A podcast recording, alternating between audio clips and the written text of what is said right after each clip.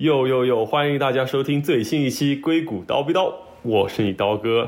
这期节目呢，我请来了我一位好朋友荣来和大家介绍一下在联合国工作是怎样一种体验。好的，荣，不如先跟大家简单的做个自我介绍吧。啊，Hello，大家好，我是荣。我现在呢是在纽约的联合国儿童基金会做 UI UX designer。之前在呃国内读了本科，然后来这边读了两年研究生之后，就直接进入到了联合国儿童基金会，大概是这样的一个背景。嗯，那众所周知，联合国的总部也在纽约，那所以说就是联合国儿童基金会算是联合国下属的一个部门是吗？可以这么理解？嗯，它其实不算是一个部门，更像是下属的一个机构。就是联合国下面，就除了比如说联合国儿童基金会之外，也有呃联合国 UN Women，就是联合国妇女署，还有联合国发展署，就是等等等等，这些都是在那个就是整个联合国那个大楼的外面，就是那一个区域范围内。就像我们的楼，就是在联合国大楼的正对面。哦哦，原来是这样子，那就是相当于一个是一个怎么说？可能比喻一下，就是一个集团企业，然后联合国是母公司，你们是子公司。啊，真的，大概就是这个，就是这个感觉。然后我们 整个，对，然后我们整个也算是一个很就是相对独立的机构，然后里面也有很多不同的部门，就是像比如说联合国里面会有 communication 这个部门，但是我们这个机构里面也有自己的 communication 这个部门。嗯嗯嗯，可以理解了。那那所以说，说到联合国，就是一个非常著名的国际组织。所以说，你会说从小就有这样的梦想，说要进入一个这种非盈利组织，这种或者说这种国际组织吗？还是说只是说？我是没有，就是呃，我知道是有很多同事是有这种感觉的，但是不能说感觉，就是有这种一开始的这种 期待，然后想要去联合国工作有一天。但是我其实自己是是完全没有的，我比较是。误打误撞的那种。哦，OK OK，那那所以说你是怎么想到以及怎么申请上联合国的工作的呢？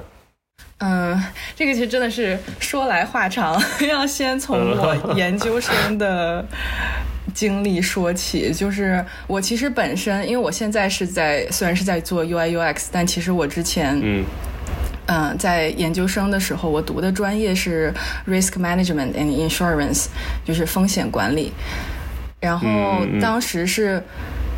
当然我其实从小就是对写写画画，然后设计这方面就比较感兴趣。然后当时读了那个专业之后，就更坚定了让我想要去尝试一下这方面的这种感觉。就是 我觉得那个专业是真的，呃，非常不适合我。就是我完全没有那种想要在那个领域去。你知道，就是很深入的发展的那种，嗯嗯。所以当时了解到有 UI UX 这个领域之后，就是呃，开始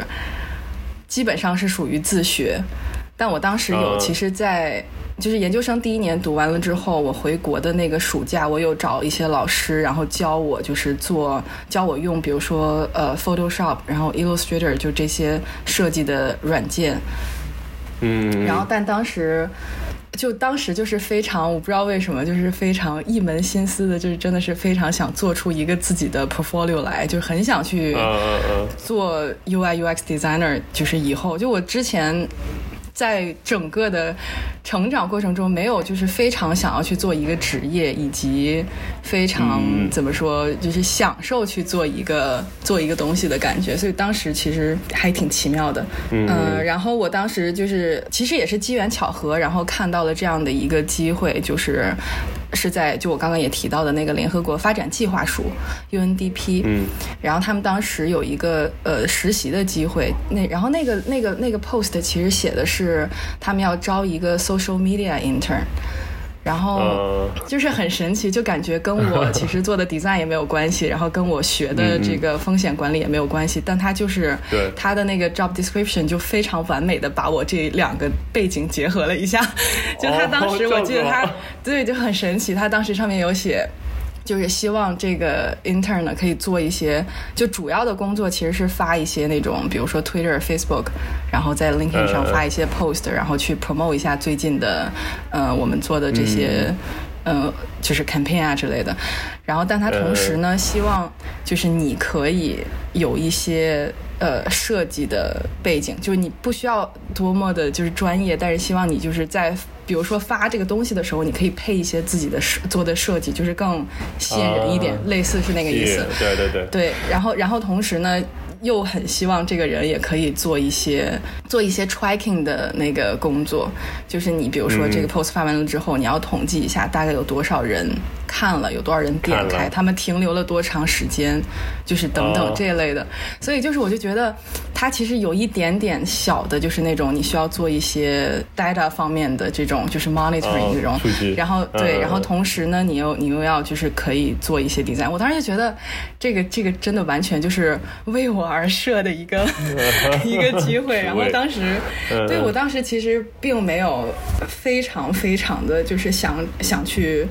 工作或怎么样，但是当时是我研究生的最后一个学期，就学校的课程其实已经很少了，然后觉得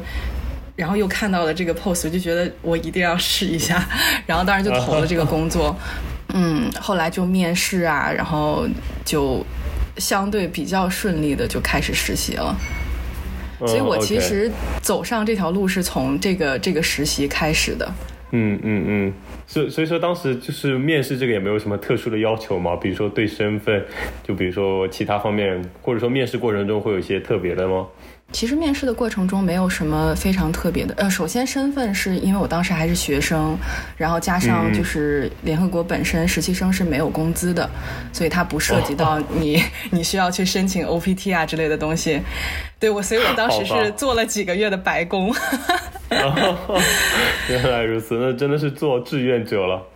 真的是做志愿者，然后，然后面试，我其实已经不记得那个问题是什么了。我记得应该是就是比较 general 的一些，就是基本上会每一个 intern 可能都会问的，你为什么想要来联合国等等。但我当嗯时嗯跟我那个工作相关的问题，大概就是。他们马上要做一个什么活动，然后问我，如果如果这个时候我要写一条那种宣传语的话，就是发在呃 Facebook 上，我会写什么？我就当时啊这个让我就是小惊讶了一下，就别的问题其实就没有什么很印象深刻的。OK，那其实就还蛮正常的。对对对挺正常。OK，那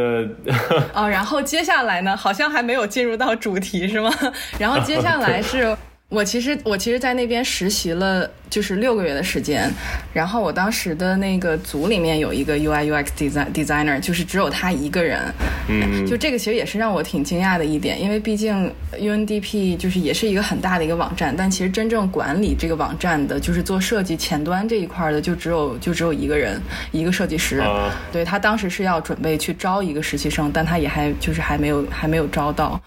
然后，所以当时那段时间，就我老板有问我说：“嗯，你希望，因为毕竟其实是没有工资的嘛，我觉得他们也是很希望，嗯就是能给你一些你就是你想要从中啊获获得的东西。然后就经常会问我说对：“啊，对你想要学什么？你想要呃之后想要做什么之类的。”然后我就跟他提到了，就我很希望之后会做一个这种就是网站的设计师啊，然后。嗯，如果要是有机会能跟，嗯、我们组里的那个设计师合作做一些东西的话，就就我就会感觉就是很好。然后当时我的那个老板他也真的是人非常非常好了，就是他是我、啊就是他自己招来的实习生，结果去想要去帮别的人工作，然后但他当时就是也很鼓励我，就让我去跟人家嗯 就是去聊，然后去做这样。所以当时嗯。对我实习的时候是做了我的第一个就是和 UI UX 相关的一个项目，就是当时是，呃，就是 redesign 呃 UNDP mobile 的那个界面。嗯嗯，那个手机上的界面。对对对，后来这个项目我觉得面试联合国儿童基金会这个职位的时候，还也帮了挺大的忙的。嗯嗯，哦，所以说你其实也不是转正，就是不是从 intern 转为 full time，而是说你又重新去申请了联合国儿童基金会的 UI UX designer 的一个职位，是吗？对相当于对对对是其实。对，因为其实联合国没有，嗯就是给你呃发就是 return offer 这一说，也没有就是转正啊啊之类的，就是你其实实习，大部分人都是实习完之后就结束了，然后你之后想要再去呃从事什么，或者想要再去做哪个特特别的岗位，你可以呃再继续自己去申请这样。嗯嗯嗯，OK，所以说，那然后就实习完之之后，觉得工作体验也很好，于是就。毕业了之后，正式正式申请了那个联合国的工作，可以算是这样子吗？对对对，我当时是在呃实习可能还没有结束的时候，就也也真的是机缘巧合看到了这个机会，人觉得也也挺适合的。但当时觉得不一定会选到我，因为我确实没有这方面的就是学术背景，然后我的工作的经验其实也就仅限于实习的这几个月。嗯，我觉得我觉得也不是说非常的符合他们的要求，但是觉得。嗯，就很很喜欢他们，对啊，就觉得试一下，然后就就试了，所以就，所以我就一直都觉得我其实现在呃在在这个机构，然后做这个工作是非常很很幸运的一件事情。嗯嗯，所以当当时不过你当时有没有想过说要申请一些其他的工作呢？比如其他公司的工作？嗯，其实不是，其实我没有非常，我当时的。打算依然还是想要再去找一些实习的岗位，然后再去确定一下自己是不是真的就是啊想做这个方向。对，很想做这个方向，然后自己是不是善于做这个方向？就有的时候感觉一腔热血也是不够的。是。对，然后我当时甚至还想过，就是呃，要不要去再读一个就是研究生的一个学位？就我当时对 HCI 这个这个嗯这个 Human Centered Interaction 这个专业很感兴趣，所以当时是处在一个那种就是十字路口的感觉吧，就是所有的东西都想。不是很确定方向的，嗯。嗯嗯，然后就刚好看到了这个机会，然后感觉也很合适，就试一试，没想到就成功了，对，也挺好的，是这样，对啊，因为因为我其实也觉得你其实，在业界就是在工作中学习，可能有时候比在学校里学习要怎么说学的更好吧，或者说其实更容易让你去掌握一些你在工作中会需要用的这些知识和能力，就是很都是很实际的。就是其实解决的，因为对就工作嘛，就解决的都是一些非常非常实际琐碎的问题。是的，不会那么理论。对对对，那所以说你不如那讲讲你实际上在那个联合国工作的体验是怎么样？在联合国工作的体验，嗯，对，现在正式入职之后。对我，我当时入职的时候，我们组里是有我的老板和呃另一个 senior 的，就是高级设计师，嗯，然后我们当时其实也是。很就是 unicef.org，就是如果你现在去点开的话，它其实是就是非常大，然后你就是往里面点的话，就是涉及的东西很多的这么一个网站。所以我当时其实也非常惊讶，就是整个这样子的一个机构，就只有我们三个 设计师，设计师，就是是一个其实网站真的是一个呃很小很小的一个团队，但我觉得，嗯，我觉得帮助是，我觉得。站在我的角度上来说，让我就是真的是能学到很多东西的。嗯嗯嗯。呃，就是有有有一些项目，你可以在我可能第二年，呃，对，第二年刚开始的时候吧，就开始会做一些呃完整的项目，就是从一开始的那种，就是甚至是从 roadmap 就开始。对对对。嗯。就我觉得这个经经历是挺挺特别的。嗯嗯嗯。对，我觉得可以相当于说，你现在在的其实相当于一个小公司，所以你就是相当于在一种大公司，你有更多的机会去做，就是去做一些更大的事情吧。比如说你在大公司只能做一小个部分，但是你比如说在这个小点的组织里面，就可以做一个很大的一部分内容，你就可以更有机会去锻炼各方面的能力吧，而不是说只是把一小块东西做好。嗯，对，因为我们组就是也要跟各种不同的 team 合作，因为。它毕竟其实是一个怎么说很大的机构，我觉得，因为我其实我这个我也不太好说，因为我毕竟没有在就是 private sector 工作过，但是我们的这个。就你每做好一个项目，然后去去找找人 review 的时候，甚至说你去找人 present 的时候，其实每一次都是不同的，就是根据我们是在跟呃哪一个就是办公室合作，然后去就是决决定我们需要去你知道去跟谁去 pitch 这个东西，所以我觉得这方面也还挺锻炼人的，对。其实说到这个，你先插一个小问题，就是，就是大概这个呃联合国儿童基金会有多少人呢？就是你们这个组织里面，对，就是比如说正式员工或者临时工。嗯，我觉得得有几万个，因为我们其实纽约是总部，然后其他各个就是就是国家办公室啊，还有等等的是就是散布在全球，所以就每一个地方的办公室应该都会有，还有挺多人的。我觉得可能会有，比如说。哎，我对这个呃员工数量真是没有什么概念，但我觉得可能两三万应该会有吧。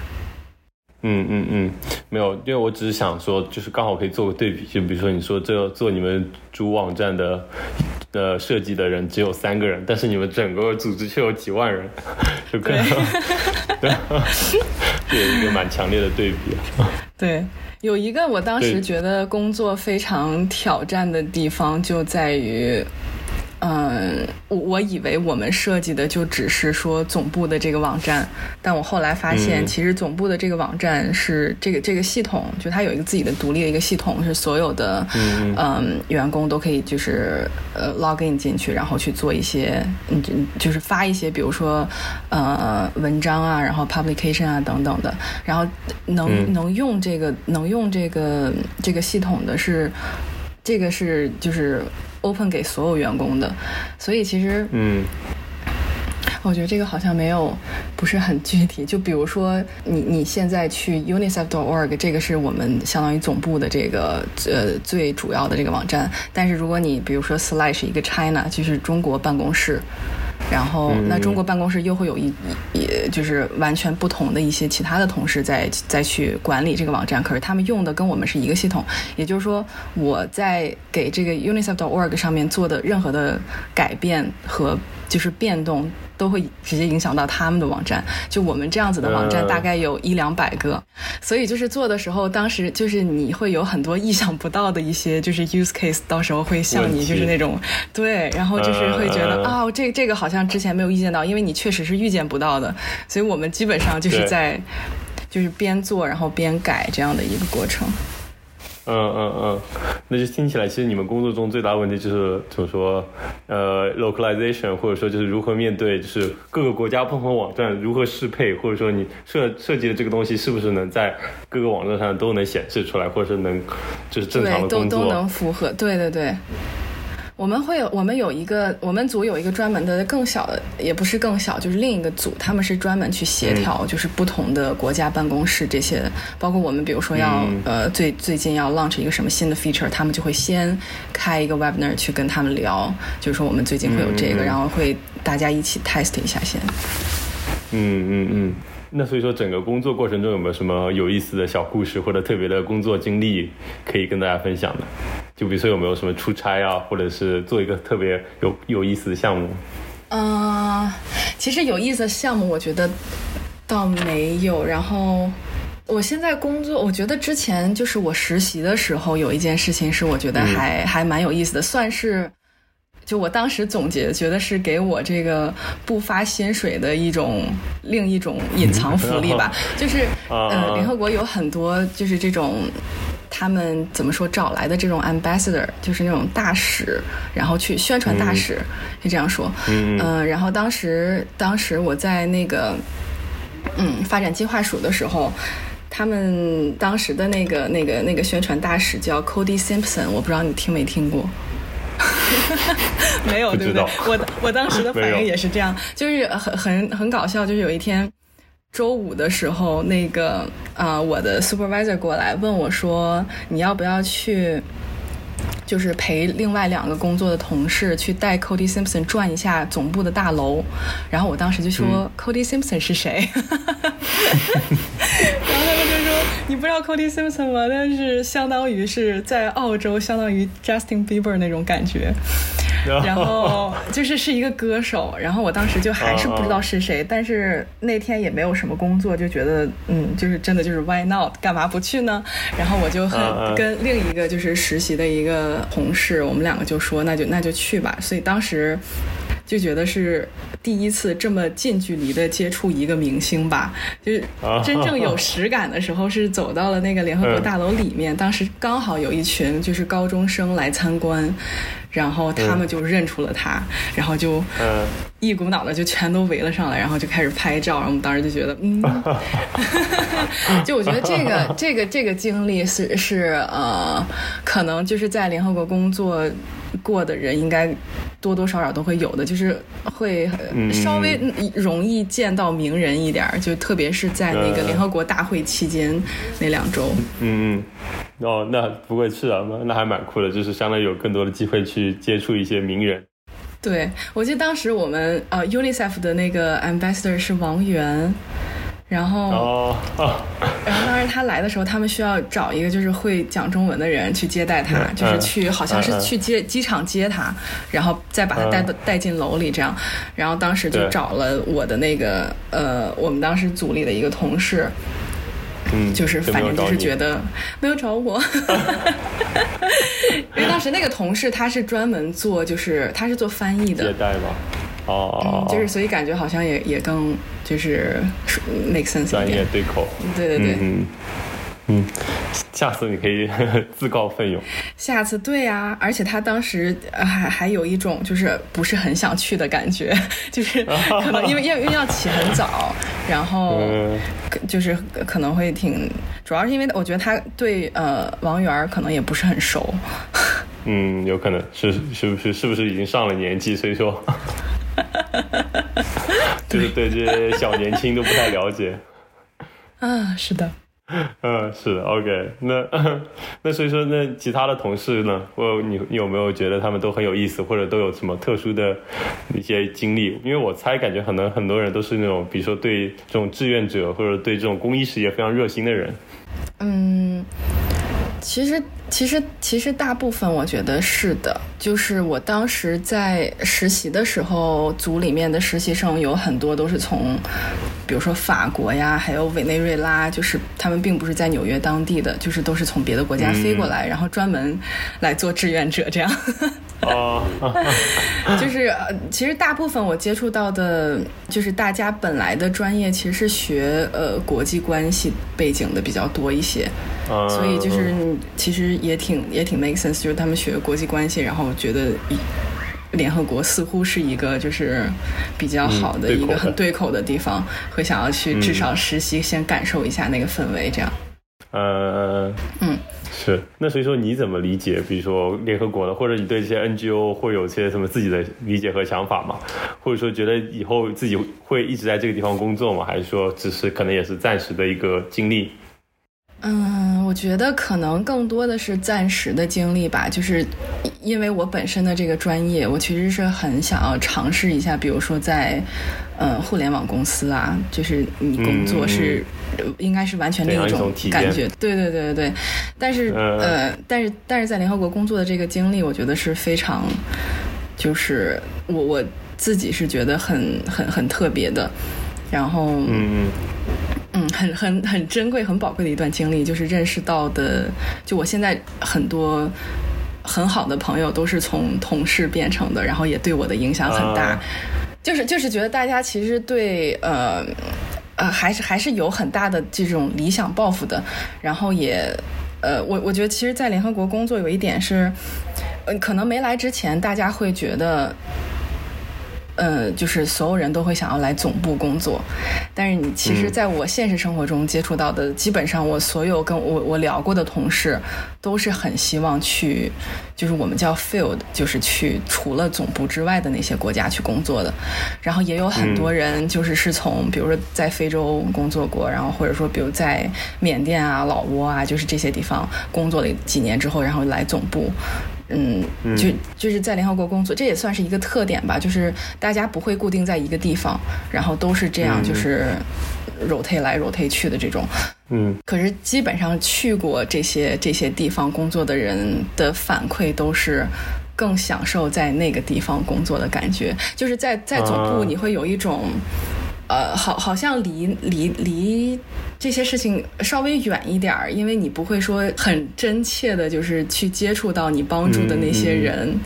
然后这个这个反馈可能会稍微慢一点儿。比如说你去年你做的一个什么事情，然后你今年去听了一个 presentation 或者什么的，发现哦原来是这样子帮助了他们什么的，就是但是你你如果是在当地的话，你那个你那个。给你直接的反馈会会很强烈，你会应该会觉得自己是真的在做一件很有意义的工作，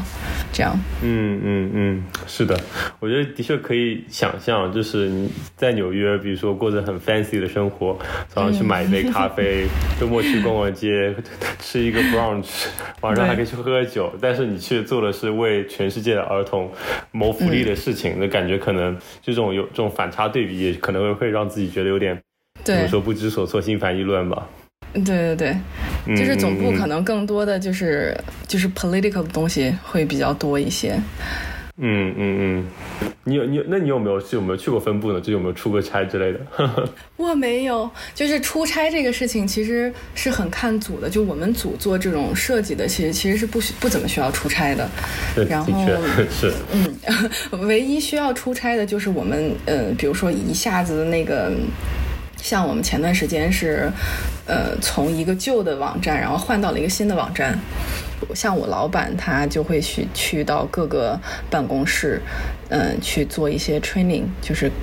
就是给大家讲一下，就我们现在新的变化是什么，然后需要重新就是再去学一下要怎么用这类软件之类的这个东西。但其实其实我们是不太不太会。涉及到出差这种问题的，OK，对。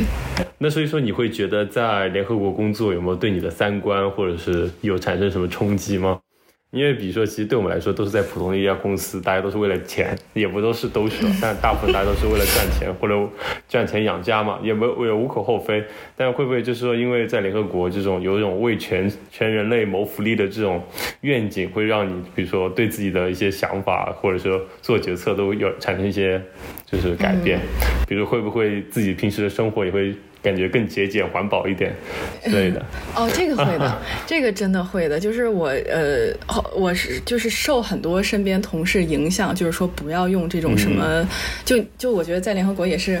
不能说很特别吧。我觉得在别的地方也会有，就是大家会有一个自己的那个不锈钢的那种筷子啊，或者是呃吸管啊之类的，就会减少用这些一次性的东西。然后我记得当时还有一个嗯，一个一个法国的女孩，就是。每次去那咖啡店，就是买咖啡的时候，都一定会用自己一个瓷的那种杯子，然后永远都背着那个杯子。但我从来没有就是一次见过他用那种一次性的东西。然后这个这个算是一个小小的，但我觉得跑题儿了。你刚刚说的这个呃。三观这类的，对我觉我觉得其实是真的有的，但是没有那么的崇高，就觉得我是在为 为人类为为确 也确实是在为全世界的儿童们谋福利，但是你其实工作的生活中点点滴滴不会每天就是呃影响那么大。我觉得对我自己三观就是产生的一个变化是。在就是联合国接触了这么多的人，就是像我之前我是没有没有接触过。虽然说在纽约这个大熔炉，你应该可以接触到很多很多人，但其实这个圈子也也可以很小，也可以很大。就是对，嗯，我我在我在办公室里，我们一个组就可以接触到，比如说呃，就是摩洛哥人，还有什么阿尔及利亚，然后呃，就是呃，还有欧洲，比如说什么奥地利，就是等等的。就我之前并没有，就是这个这个环境会。让你一下子觉得这个世界好像很小，就是你你你觉得世界好像变小了，然后但是但是视野好像又变大了的这种感觉，嗯，就是我我会觉得我之后去任何一个国家，就是都不会觉得非常的陌生。我不知道这样就是。没是不是有有没有就是很奇怪这种？就比如说我之前如果我只身一人，就比如说让我去什么阿尔及利亚的话，我就会觉得，对我就会觉得啊哈，就是好像很远的一个地方，然后谁都不认识，然后非常就是很很没有很没有一个实感的一个那种感觉。但是现在好像，就每一个地方我都可以想到哦。这个人是来自那个地方的，然后我跟他接触过程中，其实他也就是跟我们一样的人，就是我们我们会一起讨论我们最近又买了哪一件哪个哪个哪个牌子的大衣啊，然后我们最近又去很喜欢吃哪个餐厅，就是所有的就是这个地方，就是随着这些人感觉也变得好像有有那么一点点，就是让你熟悉的感觉，就是嗯嗯。对，我觉得这个是一个是一个很很特别的感觉，就是接触到呃，真的是来自世界各地的不同的人。嗯嗯嗯嗯，我觉得的确是这样。就比如说，可能对于我们这些科技公司来说，就接触到的一些国家或者是人种，可能也还会相对有限一点。身边可能还是美国白人，然后比如说中国人、印度人会比较多一点。但是对你们来说，可能对吧？像你刚才提到的，我就还没有接触过有来自阿尔及利亚的朋友。对，而且你刚才话那句话其实也说的很好，就是的确就是没想到能接触各种各样的国家人，感觉好像世界其实没有那么大，就是你在身边就能接触到这些各个国家人，但是又让你觉得世界。其实很大，因为哦，其实还有那么多不同的国家，其实他们也还有不同的地方。然后你其实也可以这么说，以后也可以再去，嗯，去接触这个世界。不是说只有纽约这么点，或者只有中国、美国，还有很多更多可能可以探索的地方。真的，嗯嗯，是挺好的。我我刚刚在想，就是。好考好像又跑题了，但是我就觉得没事。就就之前还有一个就是同事，他就是来自尼泊尔嘛。然后呃，包括我现在我们组里的 PM，他是奥地利人，但是他们都是那种家里面的就是呃父母就是在呃联合国工作的，就是之前就是在联合国工作的，所以他们从小就并不是在自己的国家就是生长起来，就是成长起来的，他们从小就是在亚洲、非洲，然后各个国家都待过，所以就是这也是一个我觉得，呃，就我可能现在。待久了，我一下子想不起来。但是如果仔细想想，就是有这些经历的人，其实也是挺比比较少见的，对吧？其实，在联合国是很多，就是你什么就是会讲三四门语言，或者甚至四五门语言的这种。然后，对我记得当时我们组的那个 PM，他刚来的时候就说他曾经在香港住过两年，然后在。好像是西安，不然就是南京，然后也住过大概三四年这样，然后又后来又去呃非洲，然后又回到欧洲，然后又来到纽约，就是背景真的是非常的多元，这样。嗯，而且就真的是就是就在全世界各地都相当于体体验过几年，就真的是可能就是对全世界都有一个他自己的理解，因为他在各个地方都有住过。嗯嗯，就是真真真真正正做到是一个 global citizen 这种感觉，世界公民。真真的是对世界公民、地球公民。对，是的，是的。哦，我其实还想说一点，就是其实后来就是每一次认识新的朋友也是，就是说你在联合国工作的话，大家会很自然的就觉得哦，然后应该是一个就是好像很难进啊，或者是要求很高的一个地方。其实真的不是这样的，就是如果你想要有这种经历的话，我觉得所有人真的都可以去从比如说申请实习生开始，就真的不是很难。嗯，而且他每一个组就是。我我觉得在 UN 工作是一个很看缘分的事情，因为它就是每一个组需要的人是不一样的，就是需要你有不同的背景，就是等等，就是你其实很有可能，就是你看到这个岗位或者这个机会跟你自己本身很对口的话，你真的完全可以试一试。嗯嗯，就像像你的经历一样。对，不要不要觉得好像这是一个很难的事情或怎么样，其实真的没有。嗯嗯嗯，好的，挺好的，挺好的。行，我觉得今天也聊了很多内容了。荣也跟我们分享了他是如何来到联合国的，以及在联合国的工作体验。那么听起来，大家要是有兴趣的话，也可以自己来申请试一试。那也就预祝大家顺利。这期节目也就到这里了，我们就跟大家说再见吧，拜拜。